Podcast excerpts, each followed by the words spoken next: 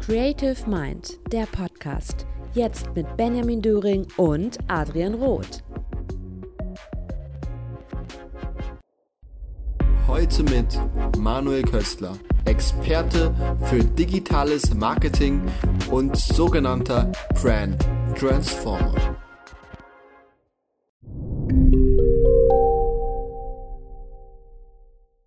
Herzlich willkommen bei Creative Mind. Heute wieder mit einem spannenden Gast. Aber zunächst möchte ich meinen Kollegen vorstellen, Benjamin Döring. Freut mich, hallo. Also, zu unserem heutigen Gast. Wir haben Manuel Köstler am Start. Erzähl uns doch einfach mal, Manuel, äh, was du so machst. Also, ja, mein Name ist Manuel Köstler. Ich komme ursprünglich ja, rein aus dem Vertrieb, habe irgendwann mit 20 angefangen sozusagen zum Verkaufen. Bin dann in ein internationales Unternehmen reingegangen. Ähm, äh, erst in Deutschland, dann nach Kanada, in die USA, über Asien dann in die Schweiz. Da sitze ich immer noch. War von dem Unternehmen dann noch neun Jahre Geschäftsführer und habe letztes Jahr im April, glaube ich, war es, einen Exit gemacht ähm, äh, weil ich, ja, ich muss noch mal was Neues ausprobieren und habe mich dann mit meinem Partner, dem Florian Lappitz, zusammengetan und haben eigentlich noch mal ein Unternehmen gegründet, speziell im Bereich E-Learning, weil ich in der Thematik schon seit 2008 einfach drin war, äh, weil wir hatten 6.500 Vertriebspartner, für die ich irgendwo verantwortlich war, die geschult werden mussten weltweit. Und deshalb war da eigentlich viel Wissen bezüglich E-Learning, Blended Learning schon da und äh, haben viele Parts eigentlich aus diesen ja, fast 14 Jahren, wo ich in der Firma gearbeitet habe, übernommen und es dann eben noch kombiniert mit der Expertise vom Flo, weil er einfach extrem stark in dem ganzen Online-Marketing-Bereich ist. Und äh, haben eigentlich da dann eine Plattform aufgebaut, wo wir jetzt äh, selbstständige Unternehmer und auch äh, mittelständische Unternehmen eigentlich in den Bereichen digitales Mindset, ähm, äh, strategische Ausrichtung, offline wie online, ähm, äh, dann auch in Verkaufsschulen, in Markenentwicklungsschulen. Da haben wir dann äh, meinen Mentor noch mit reingenommen, den Udo Böhr, der seit 30 Jahren eigentlich nichts anderes macht, wie ja, große Brands noch größer zu machen und äh, ja, fahren da eigentlich ganz gut, auch jetzt in Zeiten dieser Krise. Also wir sehen sie nicht, weil wir schauen einfach dran vorbei. Ähm, äh, fahren wir eigentlich im April jetzt zum Beispiel den höchsten Umsatz von der Firmengeschichte und von dem her, glaube ich, sind wir da auf dem richtigen Weg mit dem Konzept und dem System auch. Ja, gespannt. Wie genau sieht denn äh, das E-Learning bei euch aus? Also was genau bietet ihr da an? Also wir sind keine starre Plattform, weil äh, ich glaube, ihr wisst selber in dem Bereich äh, digital oder äh, Digitalisierung, es ändert sich ständig immer wieder was. Und vor allem auch in dem Bereich äh, Online-Marketing oder auch Funnelaufbau, die Verkaufsprozesse, die sind produktabhängig, budgetabhängig ähm, äh, auch persönlichkeitsabhängig, wie bin ich. Und ähm, äh, deshalb ist die Plattform eigentlich, wie gesagt, nicht starr, sondern ist ein agiles System. Das heißt, ändert sich der Markt, ändern wir die Inhalte von der Plattform. Und genauso funktioniert es eigentlich auch bei den Kunden. Wir holen nicht diesen klassischen Traumkunden, der genau XY erfüllen muss. Irgendwo, klar, hat er schon eine Persona, aber äh, ich steige nicht mit jedem Kunden in dem gleichen Kapitel beispielsweise ein. Weil ich meine, wenn jemand ein, ein, ein Hardcore-Mindset und ein Unternehmer-Mindset hat, dann muss ich nicht äh, beispielsweise in Woche 1 oder 3 beibringen, äh, wie er in der Früh aufstehen muss. Äh, mit dem kann ich bei ganz anderen Sachen einsteigen. Das heißt, wir analysieren eigentlich den kompletten Laden oder das komplette Unternehmen, zerlegen das alles in Einzelteile und bauen es dann äh, mit dem Kunden eigentlich so zusammen, damit er am schnellsten Umsatz und Erfolg hat. Also kein starres System, sondern wenn, keine Ahnung, es hakt am Verkaufsprozess, äh, weil das Skript scheiße ist, dann arbeiten wir das Skript aus, testen, okay, funktioniert und dann gehen wir das nächste an. Also deshalb, wenn du es so sagen willst, jeder Kunde steigt bei einem anderen äh, Kapitel oder bei einem anderen Modul ein. Also wir schneidern diese Plattform eigentlich dann auf den Kunden zu. Und funktionieren tut sie ganz klar. Ähm, äh, zum einen die Grundlagen über, werden über Videos vermittelt. Es hängen aber immer äh, Übungen dahinter, damit dieses ganze System auch irgendwo nachverfolgbar ist. Damit ich sehe zwar, äh, wann er welches Video gesehen hat, aber ich muss irgendwo muss ich ihm eine Challenge geben, die er in drei Tagen oder in fünf oder in sieben Tagen erfüllen muss, dass ich es kontrollieren kann. Dass er eben nicht nur abhängig ist von Videos und die arbeiten eigentlich dann die äh, Übungen aus, Positionierung oder Verkaufsskripts und so weiter und so fort. Wir prüfen die dann im Backend, gehen sie mit ihm durch und implementieren sie dann eigentlich ins Unternehmen. Und das machen wir äh, über entweder 1 zu 1 Calls via Zoom oder in der Gruppe, je nachdem, welches äh, Programm äh, er gebucht hat. Oder in äh, vereinzelten Fällen auch, gerade bei größeren Unternehmen, sind wir dann 1 zu 1 auch noch vor Ort, weil es einfach immer noch State of the Art ist, äh, physisch anwesend zu sein. Teilweise. Jetzt äh, bist du ja ein Brand Transformer. Was ist denn das? Ja, im Endeffekt, äh, der, die Hauptproblematik, und die kommt ursprünglich eigentlich aus dem Online-Marketing-Bereich, ist, dass diese ganze Szene und diese ganzen Geschäftsmodelle eigentlich immer auf dem gleichen Geschäftsmodell, auf einem Copy-Paste-Geschäftsmodell aufbauen. Also es gibt ja die, diesen Standard, du schaltest eine Werbung auf ein Angebot und dann äh, führst du Leute beispielsweise in ein Erstgespräch und verkaufst dein Angebot. So, dieser Funnel, der läuft seit 2015 und äh, mittlerweile habe ich in einer Straße 40.000 Restaurants, jeder ist gleich. So, das geht runter und sobald ich die Werbung abschalte, ist, bin ich und mein Angebot eigentlich tot. Ich existiere ohne Werbung nicht. Das heißt, ich muss irgendwo mir eine Marke aufbauen, damit die Leute die Leistung, die sich hinter mir verbirgt, irgendwo dann auch mal in der Breite sehen.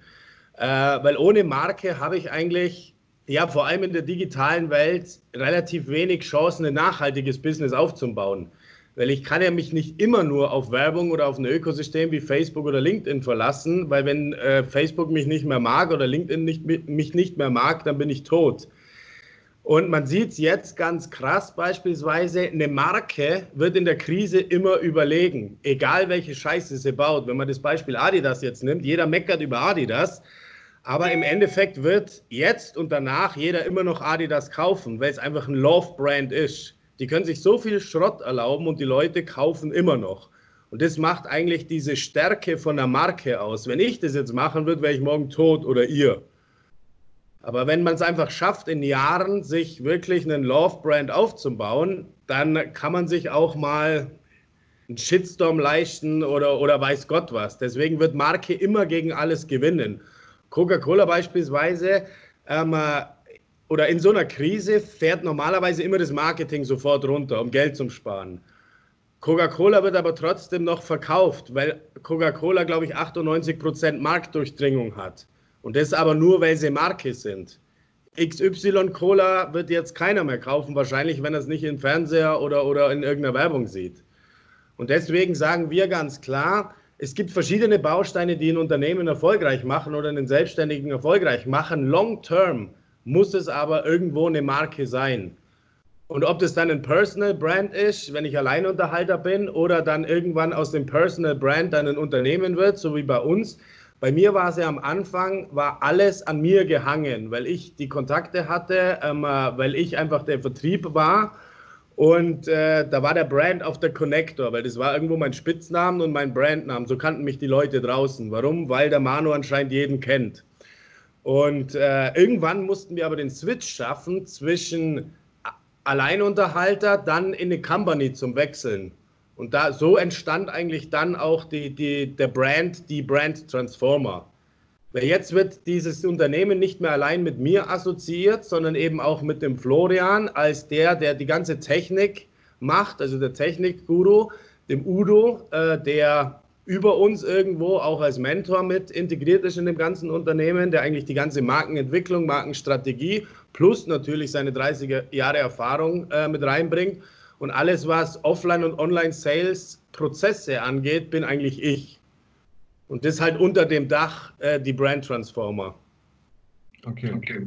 Du fokussierst dich ja auch allgemein auf digitales Marketing. was genau sind auch die Vorteile und Nachteile davon und, und wieso bist du speziell darauf ausgerichtet? Weil es die Zukunft ist oder weshalb? Also ich komme ursprünglich, ursprünglich ja aus dem Offline-Sales- und Marketing-Bereich und irgendwann um 2011, 2012, 2013, ähm, äh, wo so langsam Facebook und die ganze anderen äh, interessant geworden sind, war es natürlich für so eine internationale Firma wie bei uns damals, die extrem vertriebslastig ist und, und ständig neue Kunden generieren muss, war es natürlich die Reichweite. Weil ich halt mit relativ wenig damals noch organischem Auf oder organischem äh, ja, Aufwand, heute mehr bezahlte Werbung, ähm, relativ schnell auf mich, meine Produkte und mein Unternehmen aufmerksam machen konnte.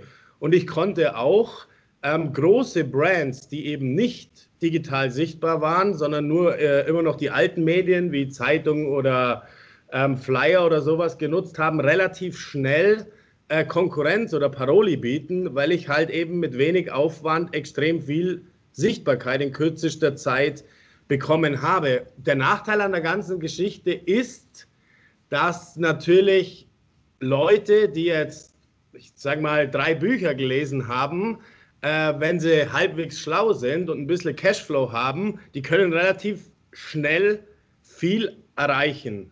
Weil es eben, wenn ich dieses, diese Psychologie digitales Marketing im Griff habe, weil im Endeffekt ist ja nur ein psychologischer Aufbau von irgendeinem Funnel, wo ich die Leute dann reinhole und ich close dann oder schließe ab. Und die, die eigene Erfahrung oder die, die, den Expertenstatus brauche ich heutzutage eigentlich nicht mehr, um wirklich viel Geld zu verdienen. Und da liegt die Krux oder das Problem an der ganzen Geschichte. Und das hat die letzten eineinhalb, zwei Jahre den Markt, denke ich, extrem verbrannt, ähm, was ein Nachteil wiederum ist. Und äh, man sieht es auch, ich meine, in unserem Bereich gibt es ja auch nicht nur uns, sondern mehrere.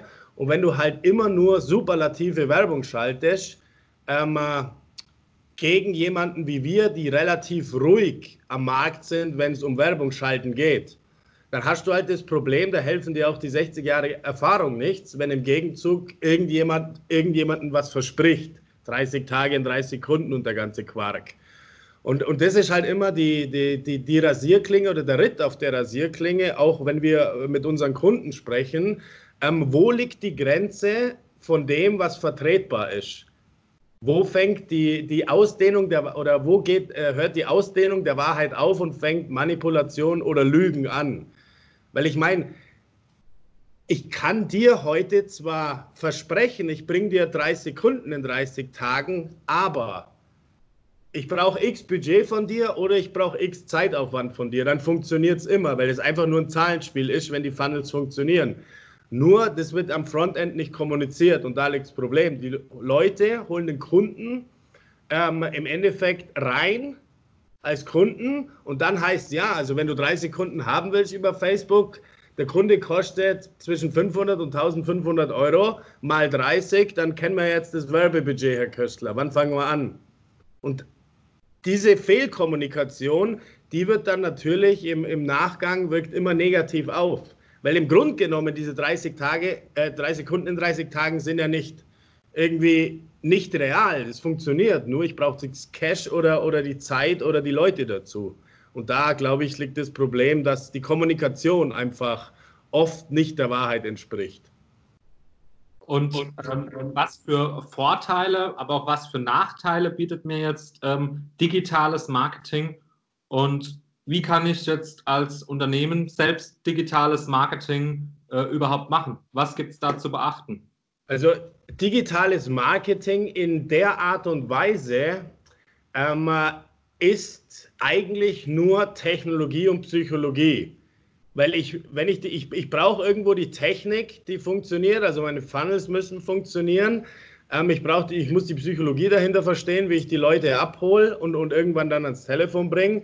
Aber der Hauptzweck, und das verstehen, glaube ich, 99 Prozent der ganzen Marketer nicht, ist Kommunikation. Kommunikation steht noch zehn Stufen über Marketing, weil Marketing kann jeder heutzutage. Das kann ich aus vier Büchern lesen und ich baue mir einen Funnel auf. Aber die Kommunikation ohne Bruch bis zum Abschluss und danach noch weiter zu setzen, ist dahingehend die größte Herausforderung. Der Vorteil ist natürlich im digitalen Marketing, ich kann Sachen, wenn man es jetzt mal zu großen Werbe- oder Marketingkampagnen vergleicht, mit viel weniger Invest, äh, kann ich viel größeren ähm, Outcome erzielen, weil ich natürlich auch durch, äh, durch Facebook äh, oder weil Facebook mir natürlich auch Daten zur Verfügung stellt, die ich sonst nirgends bekomme.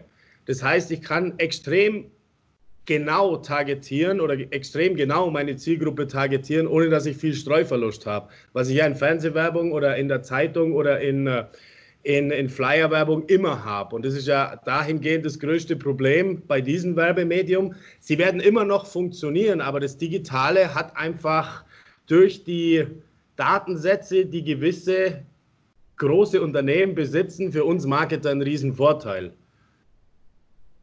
Also das sehe ich im, in der digitalen Welt als das größte Asset, dass ich einfach so viele Daten zur Verfügung habe und wenn ich dann halbwegs schlau bin, dann weiß ich genau, wie ich meinen Kunden holen kann oder wo er sitzt, wie viel er kostet. Ich kann genau von A bis Z ausrechnen, wie viel Invest ich für XY Kunden brauche. Und das spielt natürlich uns in die Karten, auch wiederum für unser Marketing, weil wir dem Unternehmen halt klare Zahlen auf den Tisch legen können und nicht wie eine Zeitung oder, oder wie, wie, wie, wie TV-Werbung, ja, es kommt halt dann in der Regel was raus. Es ist halt viel genauer, was ich digital machen kann. Du bist ja auch auf digitale Transformation spezialisiert. Was bedeutet digitale Transformation speziell für Unternehmen? Ja, das ist, glaube ich, eine, eine Frage, die oft nicht genau beantwortet werden kann, weil unter A, Digitalisierung versteht schon jeder was anderes. Ich meine, äh, eine Social Media Agentur erzählt einem Unternehmen, wir digitalisieren ihr Unternehmen über Social Media, obwohl Social Media eigentlich in meinen oder in unseren Augen nur ein Abfallprodukt von der ganzen Digitalisierung ist.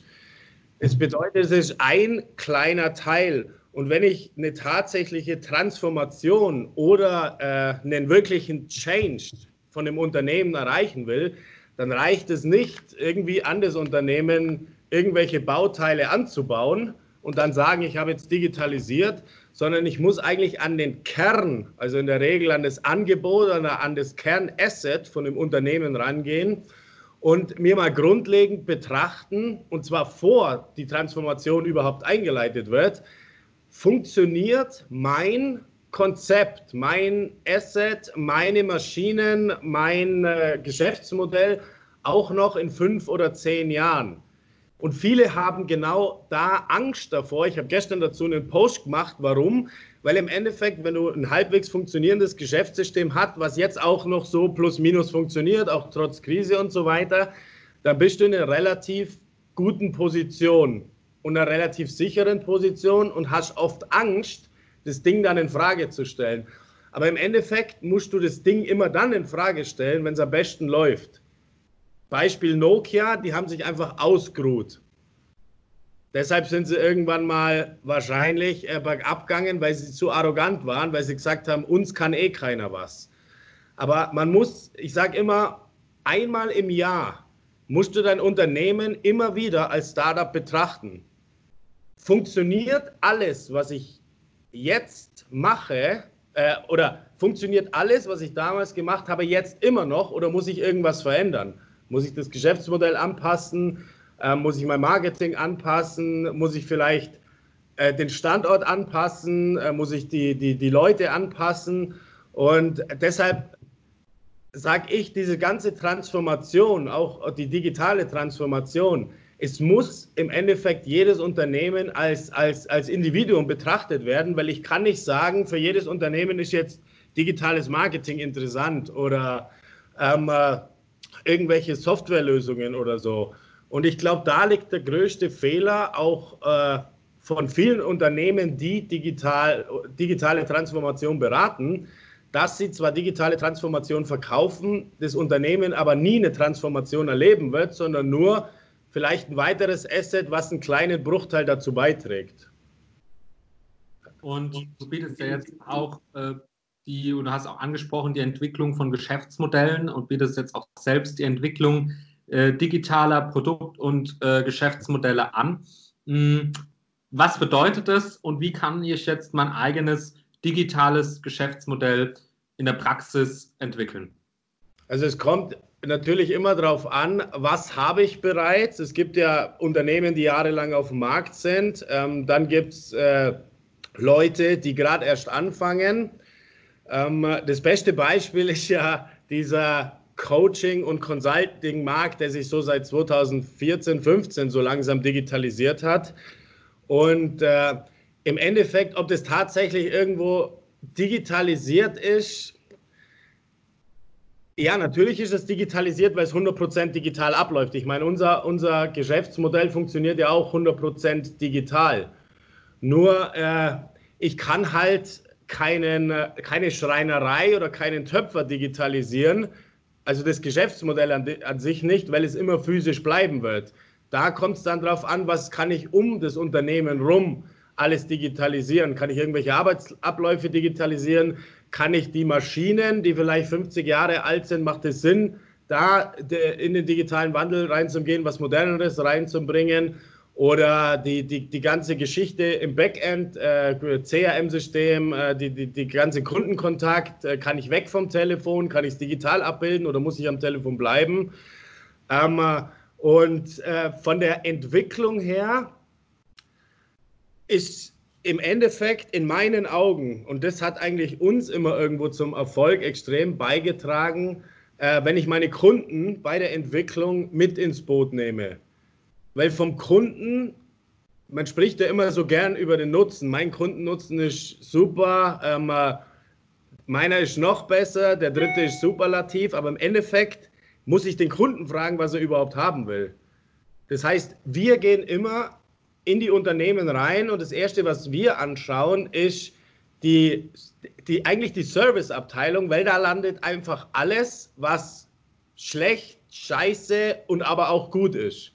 Und auf Basis von diesen Daten kann ich in meinen Augen am besten schauen, was für dieses Unternehmen möglich wäre, was kann ich jetzt verbessern und auch teilweise, was kann ich dann digitalisieren. Weil irgendjemanden vorzumschlagen, äh, du musst oder du solltest jetzt XY machen, ist immer schwierig. Es ist immer so ein Ritt auf der Rasierklinge, weil ich ja das Unternehmen nicht 100% kenne.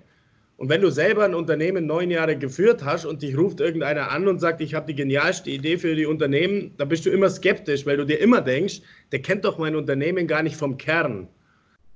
Und das war das, was ich am Anfang gesagt habe. Wir zerlegen das Unternehmen am Anfang immer erst in alle Einzelteile, damit wir es selber verstehen. Weil nur dann können wir sagen, okay, macht es überhaupt Sinn? Oder macht bei dem vielleicht E-Mail-Marketing überhaupt keinen Sinn, weil er einfach nur fünf Kunden hat, die, die ihm zwar im Jahr eine Million zahlen, aber wenn ein Kunde wahrscheinlich eine Million mir zahlt, dann will er noch angerufen werden. Und er wird sich auf den Schlips treten fühlen, wenn ich sage, du, ich rufe euch nicht mehr an, wenn ich jetzt digitalisiert habe, äh, ihr kriegt jetzt fünf E-Mails die Woche oder irgendwie sowas. Und äh, grundgenommen daher auch die Entwicklung immer individuell auf, ähm, äh, auf das Unternehmen oder auf, auf das Angebot von dem Kunden angepasst. Ich meine, eine, eine, eine Beratung ist wahrscheinlich das einfachste zu digitalisieren, aber wiederum das schwierigste zum Verkaufen, weil die meisten Leute äh, nicht oft nicht in der Entwicklung von dem Geschäftsmodell dann schlussendlich scheitern, sondern im Vertrieb selber. Weil viele Berater einfach nie Vertrieb gemacht haben. Das ging immer so über Empfehlungen und, und gerade jetzt, aktuell in der Krise, merkt man halt extrem stark, ich muss jetzt Vertrieb machen. Und wenn ich es nicht mache, dann muss ich warten. Wenn ich warten kann, okay, aber äh, die meisten können es nicht, weil sie den Cashflow nicht haben.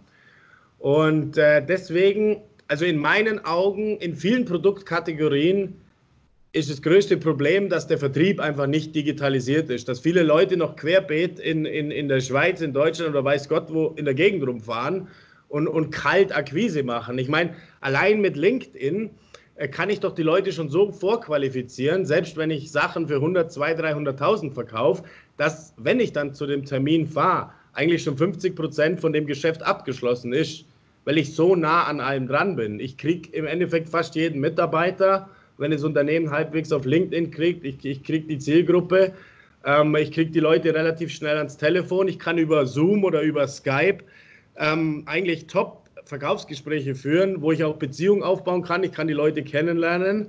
Äh, und und wenn es dann wirklich noch ein Abschluss offline sein muss, dann fahre ich halt hin. Aber das ist dann nur noch ein, ein, Handshake, weil ich vorher einfach so viel Zeit an der Vorqualifizierung schon, schon sparen kann. Und ich glaube, der Zeit, der Faktor Zeit, den kann ich mit der Digitalisierung extrem runterbrechen. Und äh, von Geschäftsmodellen her, die schwierigsten Geschäftsmodelle zu verändern sind von Leuten, die schon lange mit ihrem Kern auf dem Markt sind.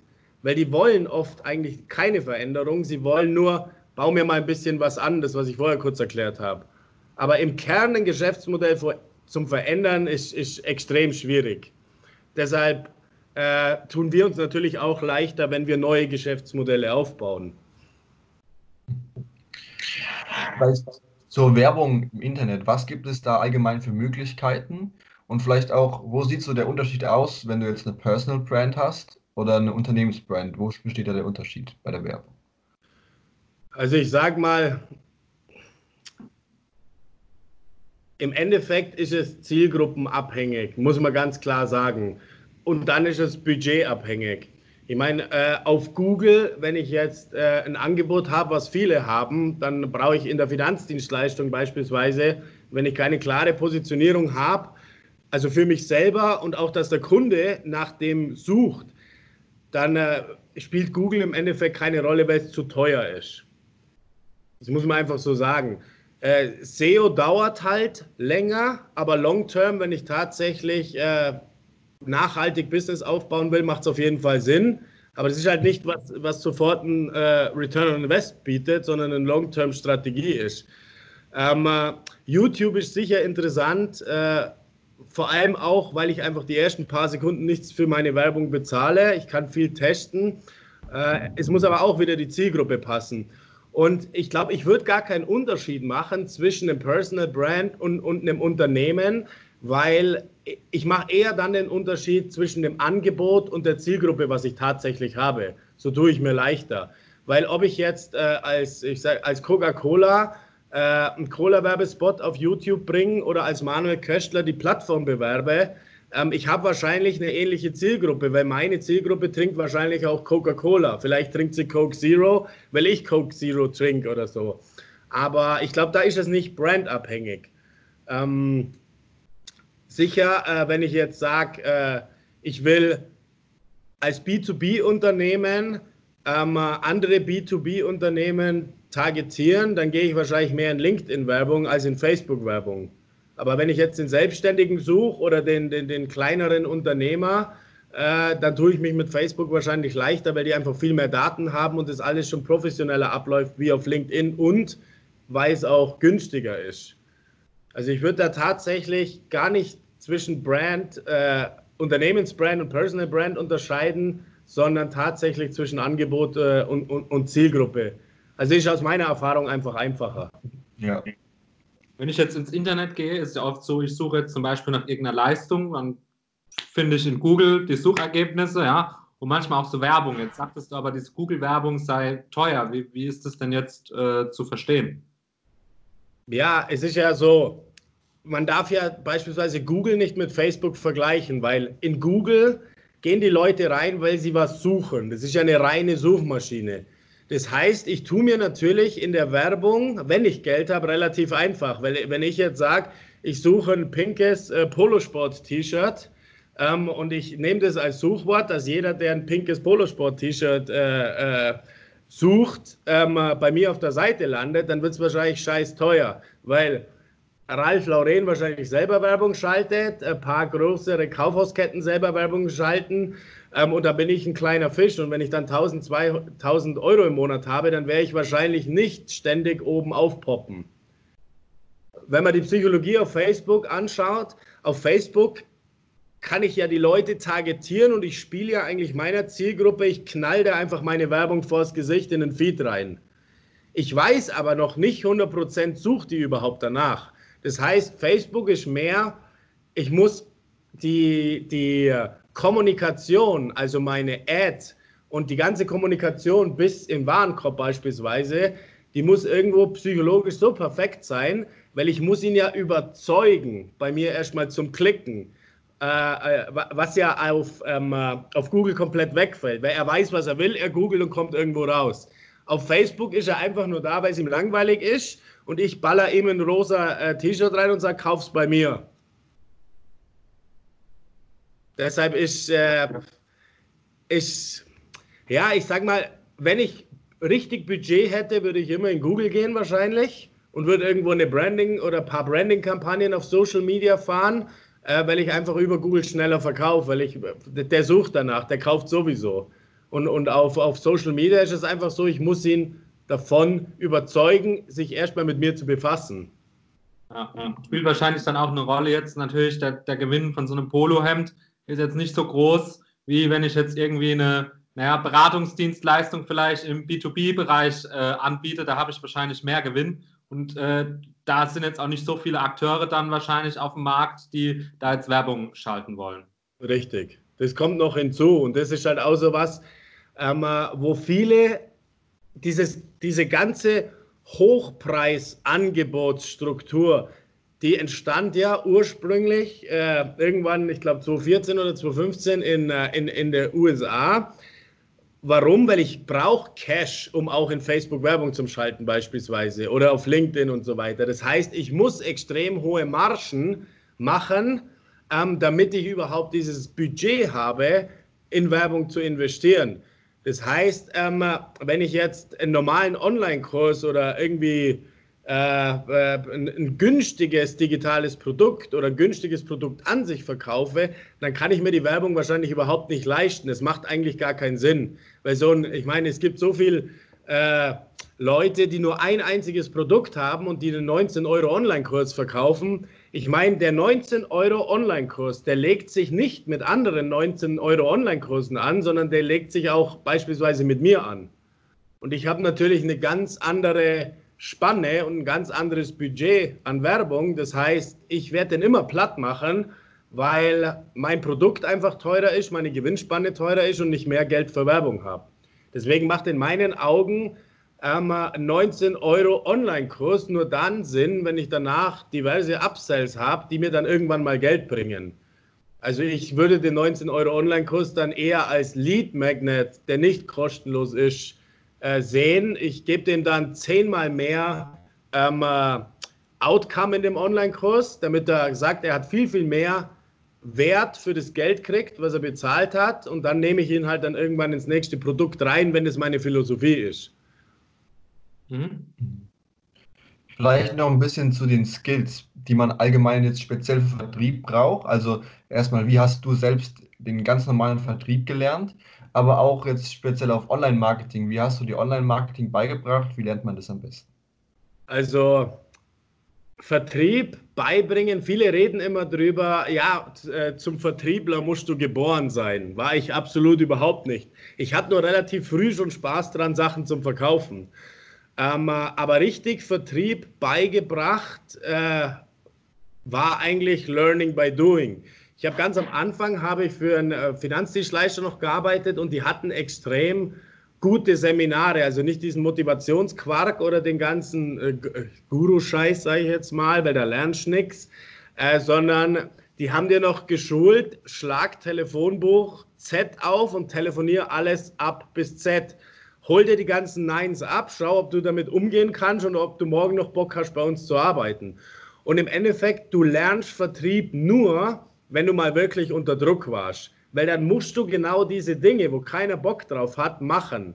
Aber genau die Dinge, auf die keiner Bock hat, sind schlussendlich die, die diese Leute dann immer erfolgreich machen und dann schlussendlich auch das Unternehmen erfolgreich macht. Und natürlich äh, habe ich mich extrem viel mit Psychologie beschäftigt, aber nicht mit der manipulativen, sondern äh, mehr mit Persönlichkeitsdiagnostik. Wie ticken Leute? Da gibt es verschiedene Modelle ähm, äh, die echt interessant sind, wo du halt lernst, Menschen zum Beobachten. Egal, ob du jetzt gegenüber von denen sitzt oder ob du sie am Telefon hast. Wie, wie spricht der? Welche Wörter nutzt er? Ähm, wie ist die Tonlage? Wie reagiert er auf Sprechpausen? Ähm, ist er mehr dominant oder äh, ist er mehr, zieht er sich mehr zurück? Ähm, oder kannst auch du selber zuhören? Weil das ist eigentlich der wichtigste Part von dem Verkäufer. Nicht, dass er die Leute totlabert, sondern dass er einfach sich das reinzieht, was der Kunde will oder der mögliche Interessent will. Weil daran erkennst du, ähm, äh, was kann ich ihm dann schlussendlich für einen Nutzen geben, wenn ich ein Verkaufsgespräch habe. Ich habe immer Stift, Papier oder ein Google Doc offen und ich schreibe alles mit, was der mir erzählt.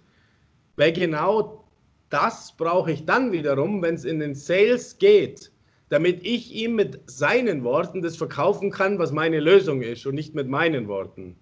Also das ist, glaube ich, der beste Tipp, den ich mitgeben kann an der Stelle, wenn, wenn jemand ein Verkaufsgespräch hat oder auch ein Qualifizierungsgespräch hat, schreib dir die Worte mit, die er nimmt und nutzt sie dann schlussendlich, um ihn zu überzeugen, aber nicht zu manipulieren. Ähm, äh, nutzt oft den Namen von ihm, jeder hört gern seinen Namen.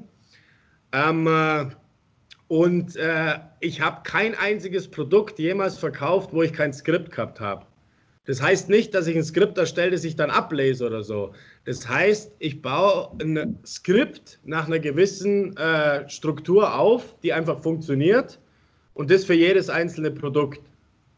Und das laber ich am Anfang stumpf runter, perfektioniere es und vor allem ich perfektioniere es mit den Rückfragen, die der Kunde auf Basis von meinem Produkt und mir hat. Und irgendwann kommt eigentlich das perfekte Skript raus. Und das hast du irgendwann mal im Kopf und, und, und das, es ist, jedes Verkaufsgespräch bei mir ist gleich. Ob du mich in der Früh um sieben anrufst oder um, um zehn nachts oder um drei in der Früh, ich erzähle dir immer exakt das Gleiche. Weil ich einfach weiß, dass es funktioniert. Aber das, wenn du ein Produkt entwickelst, entwickelst du im Endeffekt danach dann das Skript und das wird so lange weiterentwickelt, bis es perfekt funktioniert. Dafür brauchst du natürlich Kunden und Testpersonen, das ist klar.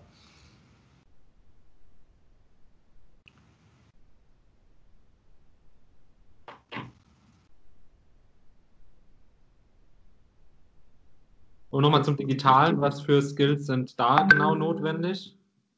Also, wenn man jetzt mal von den technischen Skills absieht, die man sich, sage ich jetzt mal, bei uns zum Beispiel innerhalb kürzester Zeit aneignen kann, sind es eigentlich Dinge, die mehr aus dem Offline-Bereich kommen. Also auch die Psychologie einfach, weil die ganze Technik bringt dir überhaupt nichts, wenn dein Wording nicht stimmt, wenn die Kommunikation von A bis Produkt bis Z, Produktübergabe nicht stimmt. Ähm, Im Endeffekt die Soft Skills, also wie Kommunikation, ist in meinen Augen mit Abstand das Wichtigste. Egal, ob das in Sales oder in, in Marketing ist, das steht einfach über allem. Weil die Technik kann im Endeffekt heute jeder abbilden, der bei, bei uns jetzt, wenn wir es bei uns nehmen, der, wenn die Leute sich bei uns einkaufen, nach vier Wochen kannst du euch, bist du besser wie jeder Online-Marketer, der irgendwo eine Ausbildung gemacht hat, weil du halt das lernst, was funktioniert. Und den ganzen Schrott, den man dir draußen so erzählt, der 90 Prozent äh, sowieso nichts bringt, ähm, äh, ja, natürlich muss ich wissen, wie man einen Funnel baut, aber dann kommt es wieder darauf an, ähm, was ist die Zielgruppe, wie teuer ist das Produkt, muss, brauche ich einen langen oder einen kurzen Funnel, ähm, äh, müssen die Leute sich bei mir bewerben äh, oder, oder brauche ich ein Kontaktformular, ist wieder altersgruppenabhängig oft, weil viele keinen Bock haben, durch einen äh, komplizierten Funnel zum Gehen. Ähm, deswegen muss ich denen relativ schnell die Möglichkeit geben, mich zu kontaktieren in LinkedIn beispielsweise, wenn ich über LinkedIn Akquise mache, ich hole die Leute nie raus, außer Do am Donnerstag immer zu unserem Webinar. Aber das ist ein, ein, anderes Modell. Aber grundlegend müsste ich, um den Abschluss zu machen, nie aus LinkedIn raus.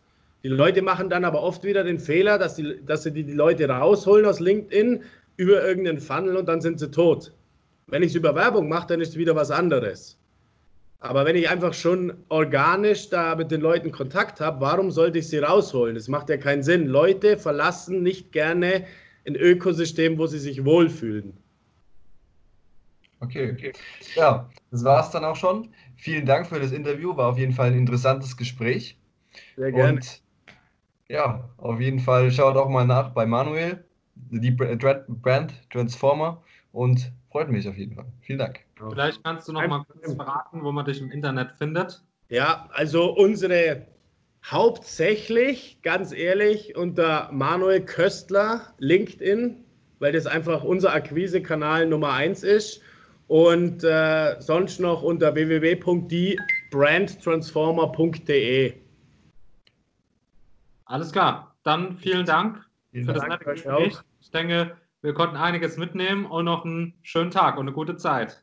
Danke, euch auch. Ciao. Ciao. Okay.